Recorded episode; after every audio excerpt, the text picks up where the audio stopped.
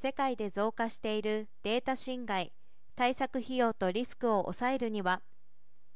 産業社会インフラへのサイバー攻撃懸念が高まっています。世界各国のサイバーセキュリティ機関が破壊的な攻撃に対する警戒を呼びかけています。実際調査の結果重要インフラ組織のデータ侵害のうちランサムウェアと破壊的攻撃によるものが28%を占めていました。脅威アクターが重要インフラ組織依存型のグローバルサプライチェーンを破壊しようとしています。それには金融サービス製造運輸医療等の企業が含まれます。日本 IBM は8月25日2022年データ侵害のコストに関する調査レポートの日本語版エグゼクティブサマリーを公開しました。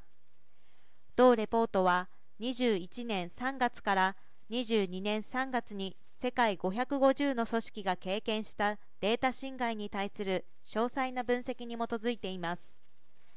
調査対象となった重要インフラ組織の約80%がゼロトラスト戦略を採用しておらず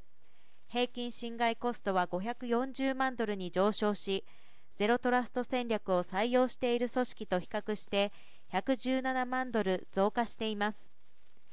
重要インフラにおけるゼロトラスト導入の遅れが明白です。